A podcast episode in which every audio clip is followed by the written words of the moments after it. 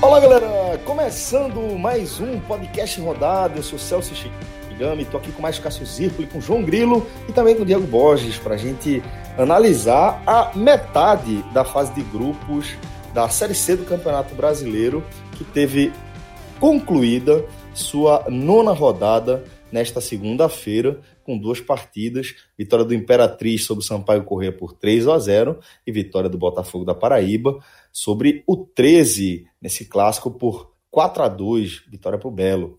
A gente vai analisar a situação de tabela, como é que estão as equipes, que é que a gente vislumbra aí para o restante, para outra metade dessa fase de grupo. Vamos dar uma passadinha também pelo grupo B para a gente fazer aquele retrospecto geral que também, obviamente, chegou aí em sua metade. Antes da gente começar a conversar aqui sobre essa série C, é, vou voltar a fazer um convite aqui para vocês que ainda não conhecem nosso parceiro que é o Vai, que é, tem se colocado de forma cada vez mais forte aí no mercado automotivo uma excelente oportunidade para quem é, não está tendo condições de pagar um seguro ou simplesmente acha que não vale a pena, né? 74% da frota brasileira não conta com a contratação de um seguro.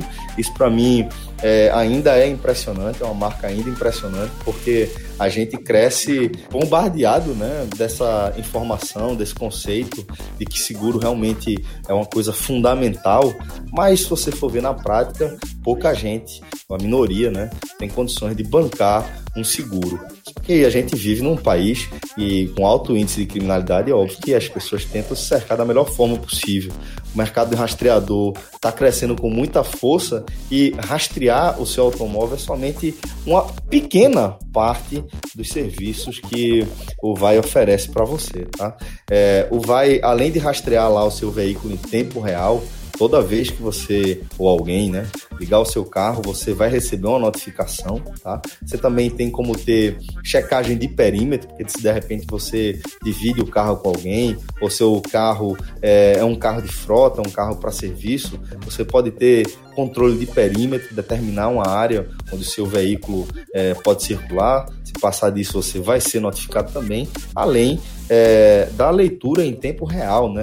Das peças, do coração do seu automóvel. Você vai saber quando a bateria, por exemplo, está perto de, de acabar, com alguns dias de antecedência e quem dirige carro há algum tempo, certamente já ficou na mão por conta da bateria, que isso é um mal que atinge todo motorista e qualquer carro. Então, você ser notificado para poder se preparar, para poder antever isso aí, dar aquela encostadinha naquela sua loja é, preferida de bateria ou ligar para alguém e não ficar na mão sempre é uma ótima ideia, né? Então vai lá na nossa landing page, que é o podcast45minutos.com.br barra vai, para conhecer essas e outras informações, como por exemplo, como você faz para contratar esse serviço que é absolutamente acessível, garanto para você, tá bom? Então vai lá, podcast45minutos.com.br barra vai. Agora sim, senhores, recebendo todos vocês aqui oficialmente para a gente começar a trocar essa ideia sobre essa metade, maestro, da primeira fase da Série C do Campeonato Brasileiro. A gente, inclusive, é, para análise aqui do nosso público mais próximo, né, que está mais próximo geograficamente da gente, do Pernambuco, é, a gente teve esse clássico aí, onde o Santa Cruz venceu o Náutico por 1 a 0 com assistência ao Virrubra e gol de Pipico. É, inclusive, a gente tem um telecast né, sobre essa partida, vocês podem conferir já no feed. Mas, maestro, qual a leitura que você faz, essa primeira leitura que você vai fazer dessa metade da primeira fase da Série C? Uma metade incompleta, né? Porque. Verdade, com... tem um jogo pendente entre Náutico e Belo, né? Que foi remarcado nesse fim de semana, saiu a data, foi remarcado para o dia 3 de julho, nos aflitos, claro e é importante esse jogo que ele, ele o Náutico é comandante desse jogo se o Náutico vencer pela tabela atual. Qualquer placar que o Náutico vença colocaria o Náutico na, no G4. O Botafogo permaneceria lá e o Náutico entraria no lugar do confiança. Ou seja, é um jogo que, tem, que pode fazer uma enorme diferença. E ele vai ser cumprido ra rapidamente, né? Assim, o Náutico vai jogar contra o ABC e logo depois contra o Botafogo. Ou seja, é, a próxima, tem a próxima vai jogar dois jogos seguidos em casa. Mas nesse momento, ou seja, de, deixando isso de lado porque é algo importante, e isso faz com que o Náutico nesse momento seja sétimo lugar. O time perdeu um jogo, estava invicto a quatro, com duas vitórias e dois empates, perdeu e com o desenrolar da rodada cai, acabou caindo para o sétimo lugar. Por outro lado, o Santa Cruz, que venceu o clássico, é, chegou a sete jogos sem, é, sem derrota. São quatro vitórias e três empates. Até no Tele, para quem não ouviu, mas dando um dado aqui que a gente tinha falado o seguinte: até o clássico das emoções do, do último sábado, o Náutico não perdia do Santa Cruz a nove jogos. O Santa venceu o, o Náutico e agora mudou o ponto de vista. O Santa não perde do Náutico a quatro jogos. Como é que isso é possível? Porque os últimos três jogos tinham terminado em empate. Então, assim, agora aqueles empates que favoreciam a estatística para o Náutico, agora favorecem a estatística para o Santa. É, e são todos e, e, esses quatro jogos, todos eles foram em 2019, curiosamente, todos por competições diferentes. Pernambucano, Copa do Nordeste, Copa do Brasil e Série C. Ainda tem mais um, né, claro, no retorno da Série C. O Santa, ele acabou ganhando a posição no encerramento dessa rodada, que foi uma rodada com quatro clássicos no grupo A. Só um jogo não teve clássico, que foi clássico estadual, digo, é, ou confronto estadual, porque Globo e ABC talvez não é um clássico, mas é um duelo potiguar. O, e esse jogo foi lá em Sergipe, Confiança de Aracaju contra o Ferroviário de, lá de, da capital cearense. Todos os outros jogos foram duelos estaduais, é, formato que também foi aplicado no grupo B, tanto que teve o reparo, a gente vai falar um pouquinho mais para frente, dar alguns detalhes do grupo B também pra, mais para frente, mas foi algo que a CBF colocou, e é, é interessante lembrar que no início dessa década, em 2012, ali acho que foi 2011, 2012, teve mais um ano, a CBF colocou isso na primeira divisão. Tanto que teve aquele Náutico Esporte, que o, Náutico, é, que o Esporte acaba rebaixado e o Náutico vence o Esporte. Aquele jogo foi na 38ª rodada e tiveram outros vários clássicos estaduais pelo país. Em 2011, o Corinthians foi campeão brasileiro no, jogando uma rodada contra o Palmeiras, mas depois a CBF acabou mudando aquilo de tirar, que era o objetivo era dar um, um, um senso de disputa maior para que ninguém jogasse a brinca na última rodada, mas não funcionou muito não. E isso, mas isso acabou sendo aplicado pela Série C. Não, não lembro disso ter acontecido ano passado. É, os clássicos do Santo Náutico não foram na, na, na nona e décima oitava rodada, não. Foram durante, foi no meio do campeonato. É, e nesse cenário, os, é, nesse cenário dessa nona rodada, o Santa Cruz acabou ganhando a colocação porque ele venceu o, o, o clássico dele e o Sampaio Correia foi goleado pelo Imperatriz. Um resultado, para mim, surpreendente. Não a derrota em si, até porque o Imperatriz é o atual campeão maranhense, mas foi um 3 a 0 e o Sampaio vendo a campanha irregular, mas o Sampaio estava no G4 e Imperatriz. É, Imperatriz tava, tinha apenas oito pontos. Aí, tanto que ganhou, foi para o sexto lugar, ainda está tá a três pontos ainda do G4. Foi, e bastava um empate que o, que o Sampaio teria ficado no G4. Vai ser um resultado bem surpreendente. Porque o Sampaio cai do segundo lugar, que é que ele estava, para o quinto. Justamente por, o tanto que está achatado esse grupo A que acaba começando a ficar parecido com o que já era algumas rodadas do Grupo B. A gente já tinha debatido isso em outros telecasts, que o Grupo B é uma das coisas mais loucas que eu já vi na minha vida, mas a gente fala daqui a pouco também, em termos de classificação. Mas esse A ele começou a ficar chatado, o que mostra, de certa forma, equilíbrio. O único time que disparou foi o Ferroviário, mas que, de certa forma, acabou terminando a, roda a, a última rodada derrotado. E fez com que o Santa Cruz ficasse a três pontos, o que na prática não são apenas três pontos de diferença porque o Ferroviário tem 19 e o Santa tem 16, mas mesmo que o Santa chegue a 19, ele ficaria atrás por pelo número de vitórias. O Santa tem 4 vitórias, chegaria a 5, e o Ferroviário já tem 6. Mas, de certa forma, puxa um pouco o Ferroviário para manter o Ferroviário na briga.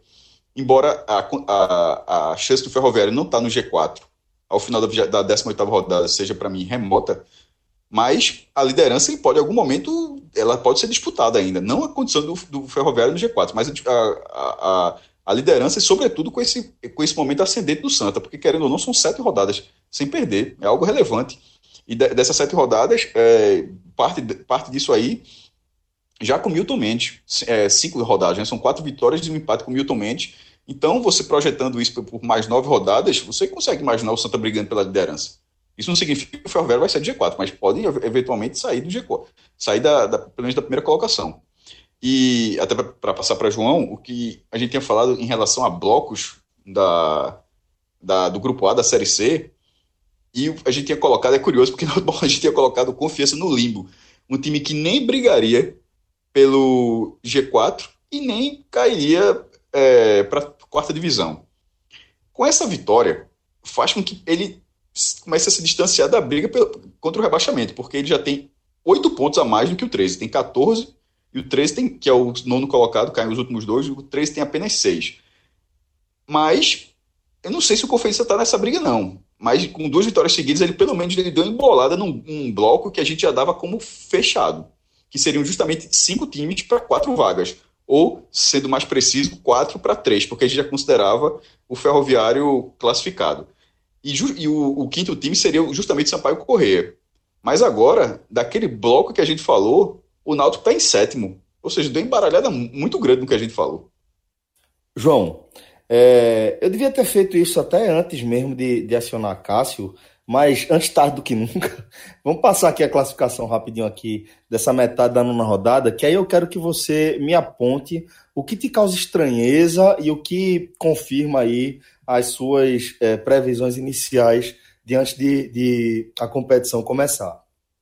A gente tem o Ferroviário na liderança com 19 pontos, seguido do Santa Cruz com 16, Botafogo da Paraíba com 15 e Confiança e Sampaio Correia empatados com 14 pontos, com, vontade, com vantagem é, para a equipe sergipana é, no saldo de gols, 1 a menos 2. Então esse é o G4. A gente tem ali no limbo, vamos colocar dessa forma, Sampaio Correia, como já havia pontuado, Imperatriz e Náutico empatados aí com 11 pontos, com vantagem, é, vantagem para os maranhenses no saldo de gols, 2 a 1. É, a gente tem ainda o Globo fechando aí esse meio né, de, da classificação com 9 pontos. 13 e ABC eles estariam rebaixados hoje. O 13 tem 6 pontos e o ABC tem 5, João. O que é que te causa estranheza e o que é que confirma as tuas expectativas aqui? Fala, Celso. Fala, é... Não, olha só, desse grupo aí, desse, desse. Cássio até pontuou que tá embolado, e de fato tá embolado. Esse, alguns resultados dessa rodada fizeram, né, com que os, os times se agrupassem mais. Mas é, eu gosto de analisar pontuação e o do que a gente viu em campo. É, do que me chama estranho, do que me causa estranheza desse grupo que tá, desse bololo em cima, eu acho que o Imperatriz, dos sete primeiros, é, é um time que eu não confio que vai brigar pelo, pelo G4. Tá? Então, o Imperatriz aqui, essa vitória contra o Sampaio Corrêa, como o Cássio falou, foi muito surpreendente né, pelo placar. É o atual campeão maranhense, mas não, eu não vejo o Imperatriz com força de brigar o G4. Então, para mim, o corpo estranho nesse, nesse bloco do Náutico para cima, porque o Náutico tem 11 pontos, mas também tem um, um jogo a menos, é o Imperatriz. O Ferroviário, para mim, caminha para classificação, tá? E, e até é, a gente depois pode até falar mais. É, Tiago Minhoca, né? Nosso companheiro Tiago Minhoca, ele já, já publicou no Twitter dele, colocou é um a gente aqui. Tá na é um aqui já. É, ele, ele, ele o, o, a, as pontuações dos, dos, dos, da virada do turno da, da, da Série C, é, desde 2011 para e pro, projetando o retorno, né? Então, assim, naquela, nessa, nesse gráfico de que Minhoca colocou, nenhum time que terminou na liderança no turno, ele ficou fora do G4. Ele não necessariamente ele termina em primeiro, mas ele consegue a classificação. E, por exemplo, o Náutico ano passado terminou muito fora do G4 e terminou o turno em, em, como líder. O Náutico teve uma, um segundo turno de arrancada. Então, assim, o Ferroviário para mim é, tá com essa vaga na mão. Tá? Acho que o Ferroviário para mim passa. O Santa Cruz também. O Santa Cruz é um grande, tá, tá caminhando é, com passos firmes para essa classificação por conta do futebol. Tá? O Santa Cruz hoje é um time da, da, da, nesse momento da Série C, eu acho que é um, um, time mais confiante, um time mais consistente com o Milton Mendes. O Milton Mendes está conseguindo entregar ao Santa tudo aquilo que o Santa Cruz buscou nele, que é um treinador que é, o Milton Mendes é um treinador maior do que a Série C. A Série C não é, como a gente fala também dos clubes, né, que o Santa Cruz não é clube para estar na Série C, Milton Mendes não é treinador para estar na Série C. Então, é, o trabalho de Milton, Milton está entregando aquilo que foi projetado para ele. Então, é muito consistente. Eu acho que o Santa Cruz também caminha para essa classificação. E aí, vão, vão, os outros times, na minha visão, vão brigar por essas duas últimas vagas no G4. É, o, o, Botafogo também vem, vem, fazendo uma temporada regular, também tem uma boa chance de classificar.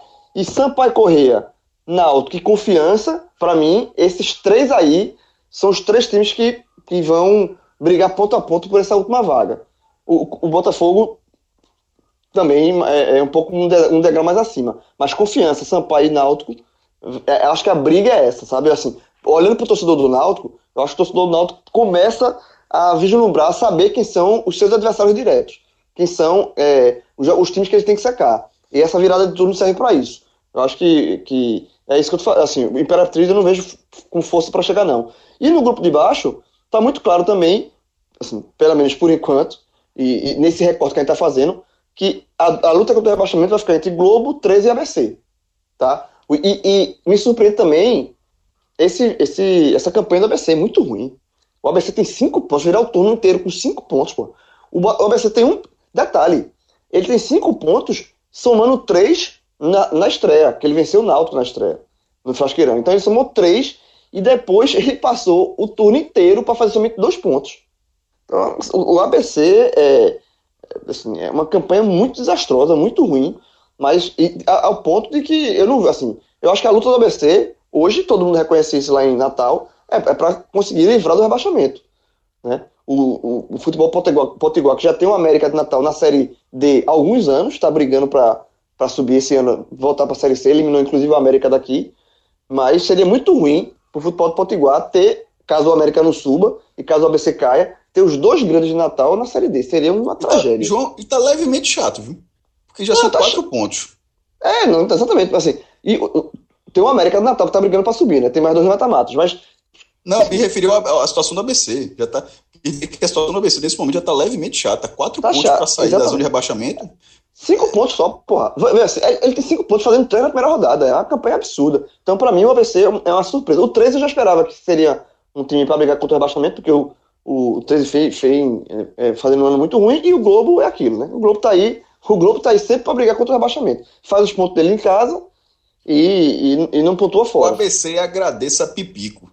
Porque veja só, se Pipico não faz aquele gol aos 49, nesse momento o ABC, o Globo teria 11 pontos 11 junto pontos. Alto. Ou seja, o, o 13, o nono colocado, o primeiro na zona de rebaixamento, estaria a 5 pontos do primeiro time fora do, do Z2. Vê que, que abismo gigantesco que teria dentro da zona de rebaixamento. É, então, assim, só para terminar aqui, o, o, minha, minha primeira é, análise aqui, é, essa virada de turnos, ele, ele tem os grupos embolados, mas também tem os grupos bem desenhados. O, o que é que cada grupo vai, vai fazer nesse retorno? Porque são, são apenas mais nove jogos. É, eu acho que é isso. Eu acho que Ferroviário e Santa Cruz, para mim, são uma tragédia, tira a classificação. O Botafogo, pelo ano, está bem encaminhado. Confiança, Sampaio e Náutico brigam pela última vaga aí. E ABC, Globo e, e, e, e 13 contra o rebaixamento. Maestro, é, agora, inclusive, falar que Diego, já falei que Diego tá, tá aqui na, na gravação com a gente, então Diego também fica à vontade aí, se quiser pontuar alguma coisa. Mas agora eu vou sugerir, mais que a gente comece é, a analisar também a, o Excel, né? Nosso querido Thiago Minhoca. E como, como o João pontuou, ele já tweetou também, quem segue o Excel, Minhoca. O Excel é só do grupo A? Não, do grupo A e B. Então, antes, antes de respeito, Excel, deixa respeito, falar, respeito o homem, respeito não, Então, então para não ir e voltar, então deixa eu falar rapidinho no grupo B, que aí fecha, já fica... Fecha, fecha, pronto, pronto. fecha. É, se tu já falou a classificação do grupo B, senão eu falo deixa aqui. Eu passar. Deixa, passa então, mestre. Segue, segue a classificação do grupo B e já pontua aí o que é que é, segue te chamando a atenção essa. essa... Vai ser rapidamente o repar. O Juventude manteve a liderança. É, os dois, curiosamente, os dois líderes mantiveram a liderança perdendo. O Ferroviário perdeu. Do, Só quem venceu no G4 foi o Paysandu, justamente no jogo contra o Remo, né? Não, mas, mas essa, essa é a questão.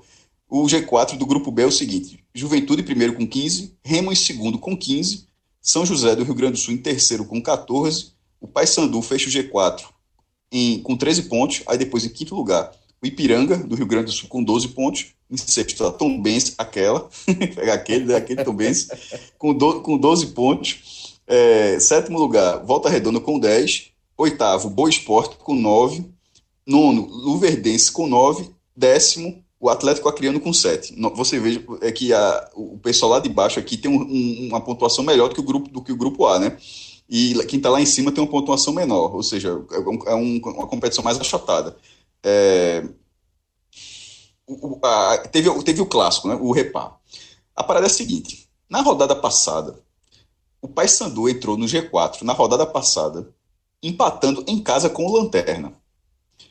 Chegou a, na ocasião, o Paysandu chegou a seis jogos sem vitória. É, é, eu nunca visto aquilo na minha vida. empatou, empatou, ganhou três posições e hoje que ganhou o clássico. Não, não, não, eu pensei, só falta. Não, eu, eu, eu, juro por Deus, quando eu fui na tabela, eu disse, não, porque só faltava ele ter saído do G4 vencendo, né? Porque, mas não foi. Eu, eu, fui, eu fui olhar a tabela seco para ver se tinha acontecido isso. Mas só semana passada, para quem não viu, uma coisa absurda. O time chegou a seis jogos sem vitória, empatou em casa com lanterna, mas por um campeonato tão achatado, isso foi suficiente para ganhar três posições e entrar no G4. Aí, aí a, a, nesse fim de semana, o Paysandu venceu é, contra o, clássico, G4. O clássico venceu fora o clássico, de casa. Fora de casa. Ele acabou, eu quis dizer esses seis jogos para lembrar, na verdade, que ele finalmente venceu. O Paysandu, depois de muito tempo, embora estivesse no G4, estava muito tempo sem ganhar. E venceu por 1x0 o gol de Anderson Shoa, já 29 do segundo tempo. Agora, o que eu acho massa lá, e que a gente pode fazer isso aqui em Pernambuco, isso também tem no Rio Grande do Sul, lá eles chamam o repar, e no Rio Grande do Sul é o Grenal, né? Pelo número. Esse, eu não estou com o número de vitórias de cada um, não, mas eu vi pelo Twitter do Paysandu, foi o reparo de número 748. Meu amigo, é, se eu não me engano, é o clássico mais disputado do mundo, ou um dos mais disputados do mundo. E, se, e não é muito fácil que alguém barre isso aqui, não. O mais, o mais disputado em Pernambuco é o clássico das multidões, se eu não me engano, tem 560 jogos. A gente tá falando de um jogo que tem quase 180 de diferença. É muito absurdo. É, 748. Jogos de diferença é foda. Pô. Aí eles tratam como repar número 748. É por número, eu acho legal isso. E outra coisa interessante lá, o jogo do Mangueirão teve 27.103 torcedores. Foi o maior público da Série C até o momento. É, e isso aconteceu, e a gente está gravando isso aqui na mesma noite que acabou a primeira fase da Copa América do Brasil, né? Que teve 18 jogos. E a média de público da Copa América foi de 27.800 pessoas. Ou seja, você pega aquele público do Mangueirão e vai distribuindo em todos os jogos. Que, de certa forma, é uma média muito boa, né? Sobretudo pela quantidade de joguinho safado que teve por aí. Mas é, só foi só para traçar esse paralelo. Mas eu achei um público muito bom, mas ao mesmo tempo, tendo os clubes que têm a competição, é, a tendência é que essa marca seja quebrada no mata-mata, um jogo no Arruda, o próprio Mangueirão, um Remy Paysandu jogando Lailô. E o Paysandu não saiu do G4 vencendo, Celso. Ele se manteve em quarto lugar. Ao menos isso, né? Mas eu tava rindo, mas tava no mudo, viu? Porque, pô, é, é, surreal isso, pô, realmente. Eu fui olhar ganhar, a tabela, eu, fui, eu fui olhar a tabela, eu disse, ele vai, ele vai sair do G4 ganhando, não é possível. você ganhar três posições, entrar no G4, empatando em casa com lanterna e estacionar aí nessa, nessa quarta posição, vencendo o maior clássico, né? O clássico mais disputado do mundo aí fora de casa, interrompendo aí seu jejum, é uma loucura mesmo. É uma, um, uma foi uma ótima observação de fato, mestre. Daqui a pouco então a gente vai nesse analisar... quatro, o, nesse 4, o G4 do grupo B, em termos de, de tradição, para mim ele está quase o ideal. Assim, porque tá o Remo, tá o Paysandu, tá o Juventude e só o São José que é menor. Você poderia colocar entre os times mais conhecidos, talvez Volta Redonda. Mas, assim, tá próximo do ideal. E o que mostra, isso projetando para frente mata-mata, é, que assim como o Messi falou, né, mais uma vez a Copa América, que agora é o mata-mata, começa outra Copa. Isso, na verdade, quem disse foi Riquelme. Riquelme, né? Lá na Libertadores, Riquelme. que é lá a Copa em pênaltis e los octavos. É, a Copa começa nas oitavas de final. O Série C é a mesma coisa meu irmão, é tipo o Ferroviário, ganha de todo mundo, o Santa não sei quantos jogos invicto, e de repente vai o Náutico lá em quarto lugar, chega sofrendo. Meu irmão, o mata-mata do acesso é o primeiro, e você olhando isso aí, vai ser só cacete no mata-mata, Não vai ter. Dificilmente vai ter uma chavezinha fácil. Pois é, verdade. Daqui a pouco a gente segue analisando aqui essa, essa tabela de minhoca que tá bem interessante. É, e aí, galera, queria fazer uma sugestão a vocês é, seguirem lá a Diplaca Oficial no Instagram, tá? Diplaca, o DI, tá? Diplaca Oficial lá no Instagram, para vocês verem o trabalho que a galera da Diplaca tá desenvolvendo, tá? Você é, vai ter aí a oportunidade de colocar no, na sua parede, onde, onde quer que você escolha, uma lembrança viva daquelas mais afetivas que a gente carrega, a gente que é aficionado aí por futebol, né? É, seja lá qual for seu time, porque eu tenho certeza que se você tiver uma boa ideia e mandar aquela DM lá para a galera da Diplaca, eles vão comprar essa sua ideia e imprimir ali, produzir um quadro massa para você pendurar onde quiser. Só para dar alguns exemplos aqui, Tem as camisas clássicas, como por exemplo a de Leonardo, né? Com é, todas as camisas, elas têm é, o número as, na, nas costas da camisa, né? No, no, no é, desenho original, né? Inclusive patrocinador, tudo. E embaixo tem é, números relacionados à carreira desse jogador em questão. Então, tem Leonardo, tem Acosta, tem grafite, tem é, Bita, Givanildo Oliveira, Cook. Bentancur, Cook. Então, além, além isso já, esses já são os que já estão prontos, né? Mas além disso, tem quadros que eternizam alguns momentos, né, João? Um, acho que sai muito, né? Eu falei até com o Garnier, que produz a, os quadros. É, do Náutico tem um lance de Adilson, gol de Adilson contra o Sport 2001. Isso, isso, infográfico, com informações também do gol, exatamente. Do gol, com a, a, data do jogo, o placar. O do Santa tem o gol de Caça Rato contra o Betinho. É o de Gilberto, eu... aquele de fora da área. O de Gilberto. O do Náutico tem o gol do Jorge Henrique também na final de 2004. Então tem vários lances é, marcantes que o torcedor guarda na memória. E, e aí esse esporte. Exatamente, na, na, Copa do Brasil. Então, todos esses lances que o, o, torcedor tem guardado na memória, esses lances vão ficar eternizados numa placa, com todo o infográficozinho do lance. É bem legal, velho. Assim, eu, eu, assim, eu já eu tenho aqui em casa. Tá na. E tem, tá, e tem também. Tá guardado, tá guardado pra varanda nova. Eu, eu tenho três. e tem também aqui. É, vale salientar que não é só relacionado ao futebol mais animado do Brasil, não. Também tem para torcida do Bahia, para torcida do Vitória, torcedor do Fortaleza, torcedor do Ceará. É, pô, tem, tem muito, muito, muita lembrança legal lá para quem curte futebol, para quem tem essa memória, essa lembrança afetiva e que gosta de cultivar isso, certamente vai ser um mergulho no tempo e você vai adorar ter, ter um quadro desse pendurado, como a galera aqui também tem, né? Então dá uma sacada lá de placa oficial no Instagram, de placa com DI, beleza? Agora vamos, vamos é, finalmente aqui, maestro, falar sobre esse Excel do nosso querido Tiago Minhoca. E o recorte é o seguinte: ele apresentou aqui é, dois momentos, né? Como estavam os grupos A e B ao fim do primeiro turno e como ficaram de, é, depois aí da classificação final da primeira fase. Maestro, e se a gente fizer é, uma leitura aí do G4, tanto do grupo A quanto do grupo B, a gente vê que tem uma variação até é, maior do que eu imaginava. A, que leitura você faz disso, Maestro? Inclusive, assim, a gente vai ver que em 2013, por exemplo, é, teve time que, que fechou a, a primeira fase dentro da zona de rebaixamento e acabou se classificando com 11 pontos, né? Isso já aconteceu, isso o, o Náutico, é, Náutico teve terminou a liderança, chegou a flertar com, com, com, com, a, com rebaixamento. Cássio, o, é... o Náutico ano passado, o Náutico na virada, ele já estava fora da zona de rebaixamento, mas ele estava uma posição acima. O Náutico estava. Não, então, oitava... chegou, a flertar, chegou a flertar com rebaixamento e acabou terminando em primeiro lugar no grupo. Ele estava ele tava na oitava colocação e aí ele teve arrancada e terminou como líder. Isso já, isso já aconteceu nessa própria edição. O Santa, o Santa chegou a ser o lanterna.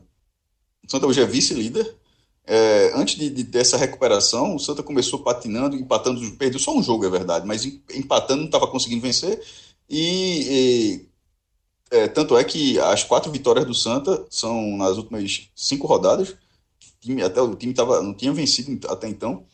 E o Santa saiu dessa situação. Isso já aconteceu agora. Isso é, é, bem, é bem, comum né, né, nesse, nesse campeonato. Agora, eu acho que tem a diferença do grupo A do grupo B, como foi feita a pergunta, e o grupo B está mais achatado é que o, o, líder do grupo A é um líder mais forte e o lanterna do grupo A é um lanterna pior. Ou seja, é, o, o, o, lanterna de, e uma coisa talvez verdade, esteja relacionada com a verdade, outra. Verdade, verdade. Uma, coisa talvez esteja relacionada com a outra. O, o, lanterna distribui mais pontos. Aliás, os dois últimos, porque veja só, o, nono, o que, que a gente está falando dos dois últimos para ficar bem claro. É porque na série C os dois são dois grupos de 10, os dois últimos de cada grupo são rebaixados, e os quatro primeiros passam para as quartas. Né? É, os dois últimos do grupo A, 3 ABC, juntos eles têm 11 pontos. Os dois últimos do grupo B têm 16 pontos. Então tem, tem uma, um, uma diferença. Aí, aí você vai para os dois primeiros do grupo B, Juventude e Remo, são 30 pontos. Os dois primeiros do grupo A têm 35 pontos. Então você, você vê que para onde está indo os pontos, ou, ou depende de onde você, ah, o seu ponto de vista, para onde está indo pontos ou de onde está se tirando os pontos. É, talvez essa relação tá, tá próxima aí, mas isso é uma coisa matemática que, que com duas rodadas, uma recuperação do ABC, ou então uma, uma, uma queda de produção ainda maior do Atlético Acreano, do outro da outra chave. Mas nesse momento, esse recorte, é, eu acho ele mais estável, até porque a gente já tinha dito algumas vezes que o grupo B estava mais achatado, estava mais disputado. E o grupo, o grupo A começou a ficar assim agora, justamente por personagens, é, novos personagens na disputa, como foi, por exemplo, o Confiança, ou como, se, ou como ficou nessa última, ou como apareceu nessa, nessa reta final, o Imperatriz, que ganhou dois dos últimos três jogos. Celso, e assim, ainda pegando é, esse gráfico que Minhoca é, publicou né, no Twitter dele e distribuiu para a gente aqui, é, como eu já falei, a questão do, do ferroviário, o ferroviário, é, os líderes, que terminou, virou como líder, é, sempre conseguiu avançar. E não só isso, eu estou pegando pela questão de pontos. O, o, o, ferroviário, ele soma 19 pontos. Nenhum time, nunca um time que fez 19 pontos ficou fora. Então, tudo leva a crer que o ferroviário está classificado. Só se o ferroviário não se classificar, vai ser aquele ponto na curva, vira uma, vai passar a virar uma referência, né? No caso, uma referência negativa. E o Santa Cruz, é, é, quem terminou, alguns times terminaram na segunda colocação e não conseguiram, é, no retorno, ficar entre, ficar entre os quatro primeiros. Mas a pontuação do Santa ela é uma pontuação que dá uma certa segurança, porque só em duas vezes um time que somou 16 pontos no turno não ficou, ficou fora. Ah, tirou, tirou a tomada no segundo turno e ficou fora, que foi o caso de 2018, ano passado, né? Que é um caso também é, que tem uma referência aqui é o Náutico, o, o time que saiu lá de baixo e conseguiu é, terminar como líder, ou seja, o Náutico tirou ponto de muita gente, né? E o outro caso em 2013, que o, o vice-líder vice na ocasião tinha 17 pontos e, e também ficou fora. E também foi um ano diferente, porque foi um ano que teve um clube a mais, né? Foi um, aquele um, um, grupo lá tinha 11 clubes, né? A questão do Rio Branco, toda aquela polêmica toda do Rio Branco. Isso. E, e naquela, aquele ano também, um time que terminou o, né, a virada na zona de rebaixamento, ele conseguiu, mesmo assim, como o Náutico conseguiu no passado, fazer uma arrancada e conseguiu terminar entre os, os, quatro primeiros no final da primeira fase. Então, os dois anos, tanto no passado quanto o ano de 2013, são anos, digamos assim, pontos fora da curva. O normal é que é, que o, o Ferroviário está com uma, uma, muito bem encaminhada a classificação e também o Santa não só pela, pela, pela posição, hoje é o vice-líder, mas também pela pontuação. João, é, agora vamos falar também um pouquinho aqui da situação tanto de Náutico quanto de Santa. E o Náutico teve um São João meio animado aí, né? Teve gente que não conseguiu pular fogueira não e acabou se queimando, né? Exatamente, foi um, foi um feriado de São João bem animado lá pra, pelo CT do Náutico, nos aflitos.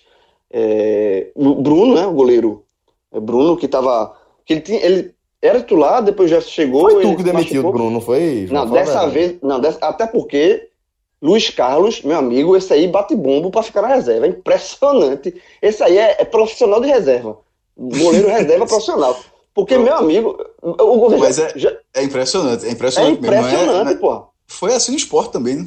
Exatamente. E assim, é, o Náutico não trouxe Jefferson. Aí você imaginava que você teria Jefferson e Bruno, dois bons goleiros, né? Aí porque ano passado foi o contrário. Gerson saiu e Bruno ficou. Agora Gerson ficou e Bruno saiu e Luiz Carlos está lá. Firme e forte no banco de reserva dele ali. Ninguém, ninguém tira. Então a saída de Bruno foi uma saída. Profissão goleiro reserva, né? Profissão goleiro reserva. Isso, isso, isso, isso é com certeza. Um clássico, e outro, que tem Bosco como ícone, né? o, o, o, o goleiro que se especializou em comemorar gol, né? Atrás da barra. no São Paulo? No São... Vai, velho. Né, o, o, que, é, o, que, o que é curioso, né? Porque, assim, é, traçando, falando paralelo rápido isso aí, Bosco, ele foi titular durante bons anos no esporte. É, eu acho que começa em 97, ele começa a ser testado, 98 ele já é titular absoluto, até 2000, que o esporte está com uma, uma, boa campanha, e ele foi convocado para a seleção brasileira por três treinadores diferentes. Aí dali ele é vendido é, e depois acaba, depois chegando, acho que nem foi vendido para o São Paulo, foi, se não me engano, foi para o Cruzeiro, mas depois ele acaba indo para o São Paulo, e no São Paulo a, a, passagem dele, que era um goleiro completamente Cruzeiro, alta, exatamente, Cruzeiro. Cruzeiro e, e, depois ele vai para o São Paulo. Passou pelo Fortaleza também. Mas, é, mas acho que é depois de São Paulo, não? Enfim, não, não, não lembro agora. Eu só sei 2004. que. Então foi antes de São Paulo, que foi, foi na época de São Foi Paulo. antes, foi antes, foi antes, foi Foi antes, foi antes de São Paulo. No São É, Paulo ele é vira um goleiro completamente. Completamente. é, Comemora, comemora gol. Luiz Carlos, como o João falou, assim, completamente coadjuvante. Mas ele tem um pouco de Mas escolha com a- também, né? Com a- mas com uma diferença absurda de técnico, porque ele, Bosco, quando entrava, correspondia. Luiz Carlos, nem tanto. Rapaz, Nem- é sou- eu nem lembro de tricampeão Bosco, eu nem- brasileiro eu não um lembro de Bosco ser goleiro, não. É tricampeão brasileiro e tem um mundial de clube na. Ah, no mesmo, e ganhou dinheiro. Tô, tô, tô dizendo que não. Foi questão de escolha, assim como é do Luiz Carlos, assim, porque tem muito tem muito goleiro que acontece assim. é, e só, meu irmão, vou tocar Mas, no é, se- lugar. É, É, assim, que mas não- se, se for, se for para comparar Luiz Carlos, eu prefiro comparar com aquele Carlos, Ca- Carlos Kaiser. né? Porque Quem? Com quem? É o Kaiser, você-. O que é aquele jogador que não era jogador Não, que não, mas aí, que- é- não, aí é sacanagem com o cara, pô. É Aquele cara é profissional, pô. Não, os caras é profissional, pô. Aquele cara, aquele cara era um. Era, Ok, ok, mas, é, mas, é mas não dá pra confiar. Eu tô dando exemplo, eu tô dando exemplo de um goleiro que, com o tempo, não, não fez questão mais de jogar. E parece o caso do Luiz Carlos. Ele não parece ter essa gana, não. Você não. É, É curioso Enfim, cara. e, e- e fora Luiz Carlos, o Náutico também perdeu o Suelto, né? O Suelto, ele foi um né, zagueiro que foi titular durante muito tempo, vinha fazendo uma temporada muito ruim e, enfim, acertou o substrato, vai jogar, vai jogar no Oriente Petroleiro da Bolívia. É até curioso isso. É, e pra, aí o Náutico perdeu dois jogadores de defesa, né? O goleiro e o zagueiro, e trouxe dois atacantes. Jefferson Nem, que já estava sendo especulado há um tempão, já estava. Especulado não, na verdade estava certo. Já é, era só questão burocrática, mais de dois meses já se falava de Jefferson Nem, e finalmente é, acertou. E Álvaro, um atacante que jogou no Salgueiro. O Náutico tentou a contratação desse Álvaro em 2017, ainda na Série B, é, quando o Náutico teve aquela campanha de rebaixamento. O Náutico tentou a contratação do, do Álvaro naquele ano e, enfim, é, contratou agora. E aí, com isso, o Náutico, ele, ele, assim, ele conseguiu a proeza de ter um time inteiro só de atacantes. É, é- é, assim, é impressionante isso. O, até o Chapo, que é do. que faz o, o Timbucast, né? O pessoal lá do Timbucast, ele tweetou um negócio que eu achei interessante. O Náutico tem. Ele montou um time só de atacantes do Náutico, que estão no elenco atual. Odilávio, um Odilávio, dois Tarcísio, três Tarcísio Martins, quatro Paulinho, seis Neto Pessoa, cinco Matheus Carvalho, Rafael Assis e, e Rafael Oliveira no meio de campo, Jefferson Nem, Thiago e Álvaro. Técnico, o Aros Pernambucano e no DM, Jorge Henrique. É impressionante, pô. O Náutico, o é Náutico tem atacante demais, velho. 13, 13, a- 13 atacantes. 13. Pra aquele é, o campeonato de barrinha aí tá, dá pra fazer. É é um time inteiro no, no ataque. O, O técnico, campeonato é- clássico de barrinha do Pod. o Náutico tem um time inteiro de atacantes. Já O virou técnico- clássico. Você nunca Essa era existido. merda. Não, é um clássico merda. Sem nunca ter existido. É um clássico É verdade. E, e, e assim, atacante demais. Puta não, eu- merda, e, não, e não tem meia. E aí o grande problema é que o Náutico não tem meia. Um meia, um cara Fábio que... Matos. Claro que tem, Fábio Matos. Não, não, não tem. Eu já falei, Fábio Matos é bolsa de pijama. É Não quê, serve pra nada. Bolsa de pijama. Esse cara falou isso no É. tela. Eu nunca tinha escutado essa expressão. velho. Não serve pra. Pra que tu quer? Tu compra um pijama, bota um boto. Irmão, não pra nada, Tem gente que toma um Dorflex, porra. Dá dor de cabeça. Pô, bota, bota, uma bota, ali. no. Bota, na- bota no, no criado mudo, porra. Bota qualquer lugar. Tronco, tronco, tronco, sei lá de quê, meu irmão. É, não serve pra nada.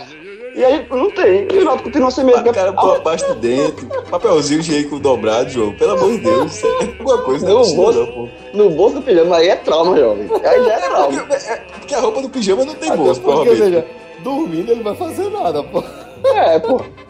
Mas sim, É. pô, mas acordou, acordou no desespero. Já tá, já tá no bolsinho do pijama, pô. É, vai, vai, né? Que calma do O- caralho. O medo de dormir é o cara sonhar que tá botando ovo, né? Galinha botando ovo na beirada tá. João, essa semana.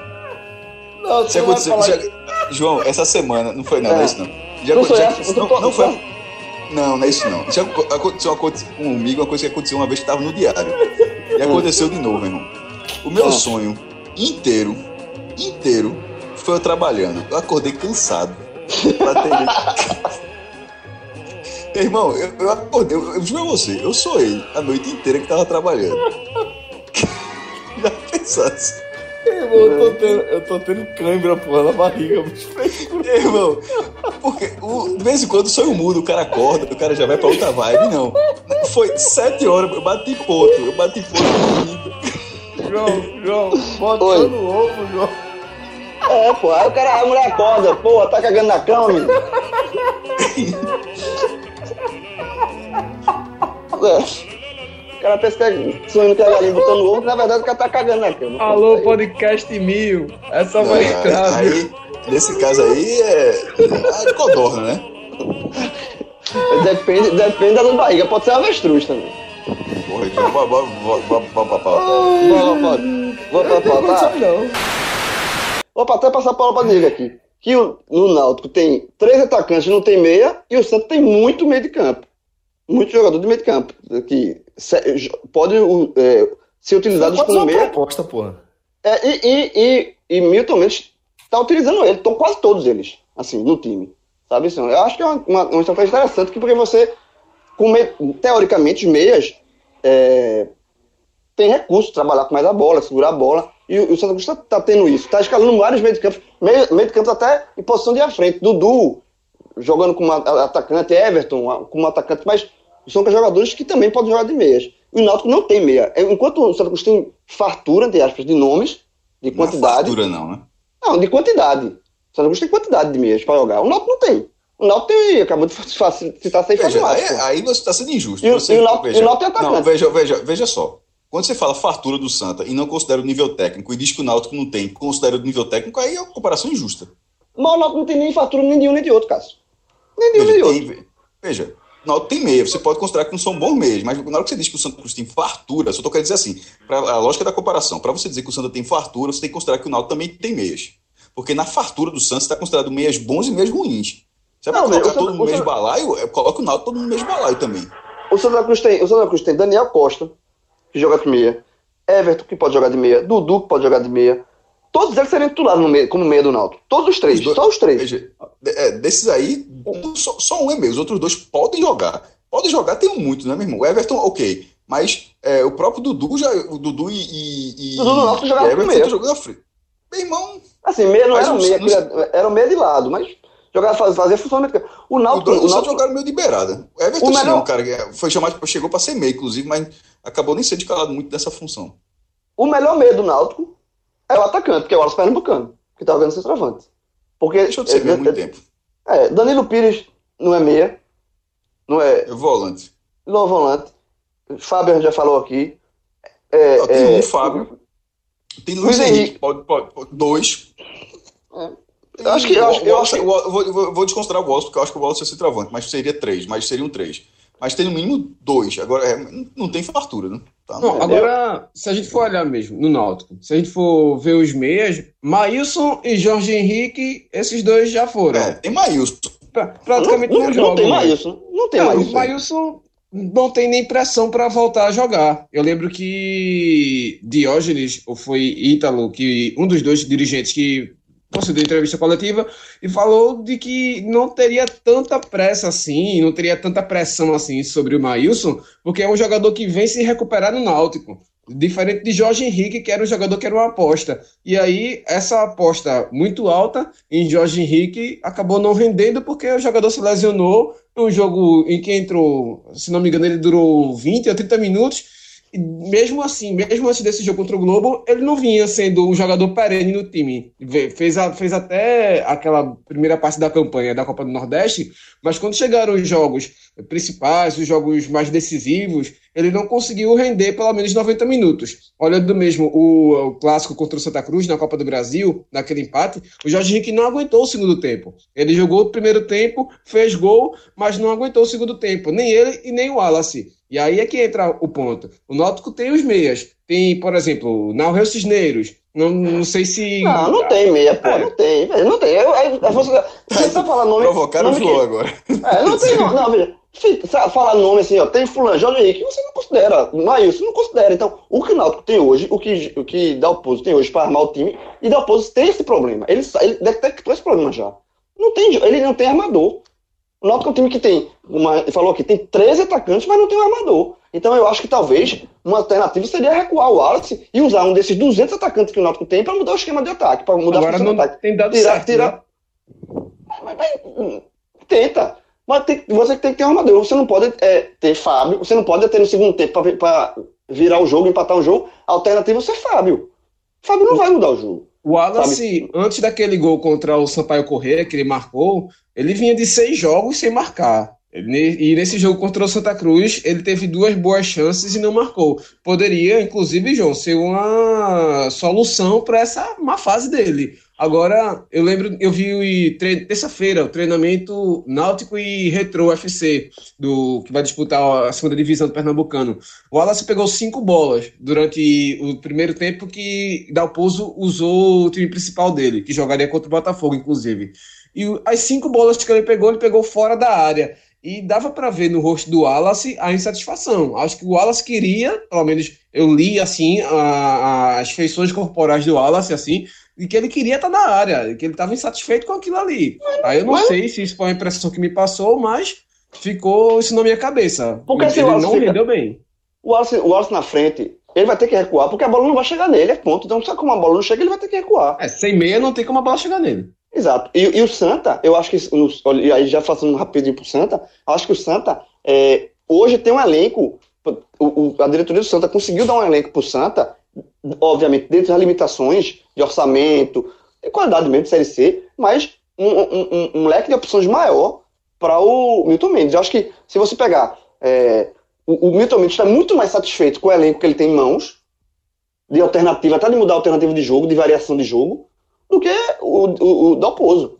Sabe, eu acho que, eu acho que e isso, e não por acaso, não por acaso, o Santa, na mão de um bom treinador, de um cara que conhece, você dá um elenco para ele, dentro das limitações, mas também dentro da limitação da competição que ele está disputando, ele sabe tirar, é, extrair daquele elenco ali. Então, eu acho que o Santa Cruz, ele, é, óbvio que vai ter, vai ter alguns pontos a corrigir, sempre todos os times têm, mas com o elenco que o Santa Cruz tem, tem hoje, e com o treinador que ele tem hoje, e com as alternativas que ele tem hoje, o Santa Cruz pode, é, é, ele desenha uma, uma, uma caminhada muito firme na Série C. É óbvio que lá para frente, no mata-mata, são dois jogos, depende de circunstâncias, e, e assim, aí você não, pode, não dá para cravar um acesso do Santa por conta disso. Mas se fosse um campeonato de pontos corridos, sabe, se fosse só de regularidade, eu, vi, eu vejo o Santa Cruz muito forte. Tem a questão do Pipico, é óbvio, assim, é, Pipico é um, é um, é um, hoje, é um principal jogador do Santa, é o artilheiro, é a referência. Mas como a gente, já, a gente já fala- bate também na tecla aqui do podcast há muito tempo. É bom você ter um jogador desse no elenco, de referência. Essa pipico dependência que se fala, é, que jogar em, em, em função de um, atacante como ele, como a gente fala, a gente falava na Neymar dependência, obviamente guardando as devidas proporções, mas quando você tem um jogador desse no elenco, é natural que o, que o time jogue em função desse jogador e que o time sofra, entre aspas, uma dependência desse jogador. Mas isso está dentro do roteiro. Sabe, isso tu faz. Pipico, ele, ele se torna importante porque o time joga para Pipico. O- Os Santa tem como armar jogadas para Pipico. Tem como trabalhar jogadas para Pipico. O Náutico não tem para o Wallace Pernambucano. Existe uma diferença aí. Existe, para mim, uma diferença muito clara. Eu acho que o elenco do Santa hoje é um elenco muito mais encorpado, muito mais de opção de peça do que o do Náutico. O Náutico tem muito atacante, é, o Náutico é um, é um elenco mal distribuído. Tem muito jogador para determinado setor e tem poucos jogadores para outros setores. Com isso aí eu Não, concordo. O Náutico passou um tempão sem lateral esquerdo, aí agora tá ok, tem, teve, tem dois. Mas passou um começou o campeonato sem ter, sem ter nenhum. Aí perdeu o zagueiro, aí não repôs zagueiro, e aí perdeu, perdeu um zagueiro e um goleiro, aí trouxe mais dois atacantes. Então a- as contratações do Náutico são muito atribuladas. assim, São, é, existe excesso para alguma posição e falta para outras. E o Santa Cruz não, eu acho o Santa Cruz um time mais bem, bem distribuído. Senhores, algo mais a acrescentar aqui nesse nosso programa? Podemos nos despedir. Só para dizer que eu não durmo de pijama.